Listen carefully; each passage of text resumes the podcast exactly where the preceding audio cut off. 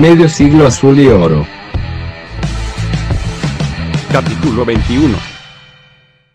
Hola, ¿cómo están? Bueno, vamos a dar inicio al capítulo número 21, ¿eh? ya de este, esta sección que se llama Medio siglo azul y oro y que comparto con mi amigo Ricardo Alonso. Hola Ricardo, ¿cómo estás?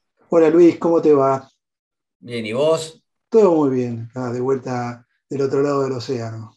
Sí, te nos fuiste. Bueno, espero, que hayas disfrutado de haber estado acá. Me imagino que, sí, y tuvimos la suerte de, poder reunirnos todo el equipo de terapia. Sí, sí, la verdad que la, pasamos muy bien. Bueno, me alegro mucho. Eh, vamos a, esto que nos, que nos une. Y en el último capítulo, medio me habías, mm, no, me habías dejado con un sabor amargo y me prometiste algo bueno.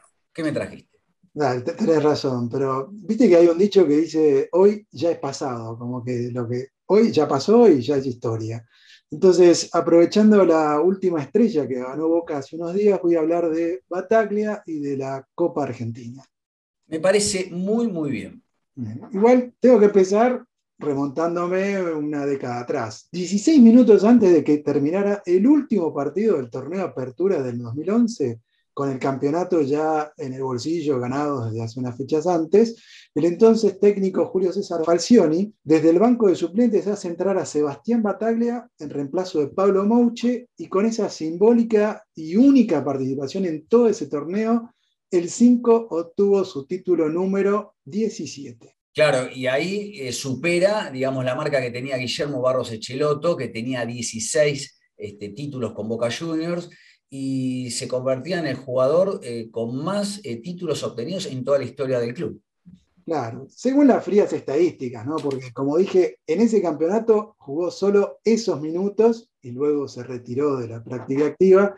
Y también sus primeros títulos fueron en 1998, donde formó parte del plantel, pero casi no jugó. Aparte habría que agregar que Guillermo después suma dos eh, estrellas más, pero como director técnico. Quiere decir que en realidad Guillermo pasa a ser la persona, no puedo decir el futbolista, sino la persona con más vueltas olímpicas dadas con, digamos, representando al club. 18, eh, 16 como jugador y dos como técnico. Claro, y, bueno, pero casi una década después de ese 2011, a mediados de 2021, y esto, como digo, es historia reciente, luego de quedar eliminado en la Copa Libertadores de América en cuartos de final contra el Atlético Mineiro, no vamos a hablar cómo nos eliminaron, ahí por cuestiones sumamente cuestionables del VAR, y, una seguilla de partidos en los cuales Boca no encontraba el rumbo futbolístico que queríamos, la dirigencia decidió desplazar a Miguel Ángel Russo como técnico y nombró en su reemplazo a Sebastián Bataglia, quien hasta ese entonces era quien dirigía la reserva. Sí, bueno, digamos que esto de analizar el paso de Bataglia da más para, para un programa de terapia geneise, que seguramente lo vamos a hacer digamos que el andar de batalla fue irregular porque en, eh, al comienzo tuvo digamos, un, rendimiento que nos ilusionó a todos, luego tuvo algunos bajones y bueno, todo apuntó a la clasificación a la Copa Libertadores que lo logra eh, a través bueno, de, la, Copa Argentina, eh, que digamos la obtuvo hace poquito, ¿no? Este, por penales ante Talleres de Córdoba pero que mucho tuvo que ver el anterior técnico, mucho tuvo que ver eh, Miguelito Russo, eh, porque en cuarto de final eh, había eliminado bajo su conducción a River. Así que en definitiva podemos decir que el proceso de batalla es irregular tirando a bueno. Sí, sí, pero bueno, hablando de la Copa Argentina, esta es una copa que tiene un formato similar a la que tienen las grandes ligas europeas, por ejemplo la FA Cup en Inglaterra, la Copa del Rey en España o la Copa Italia, por nombrar algunas, ¿no? pero también tiene Alemania y, Francia, y permite que por eliminación directa equipos de cualquier categoría, a medida que avanzan, pueden ir enfrentando a otras de categorías superiores y llegar incluso a consagrarse campeones o jugar, disputar partidos con equipos de primera. Pero bueno, para, para la memoria de los más jóvenes, esta competición se empezó a jugar recién en el 2011. Sí, en agosto del 2011 eh, y se jugó la final eh, en el año siguiente y Boca, bajo la conducción de Falcioni, el gol del pelado Silva, eh, vence a Racing por 2 a 1.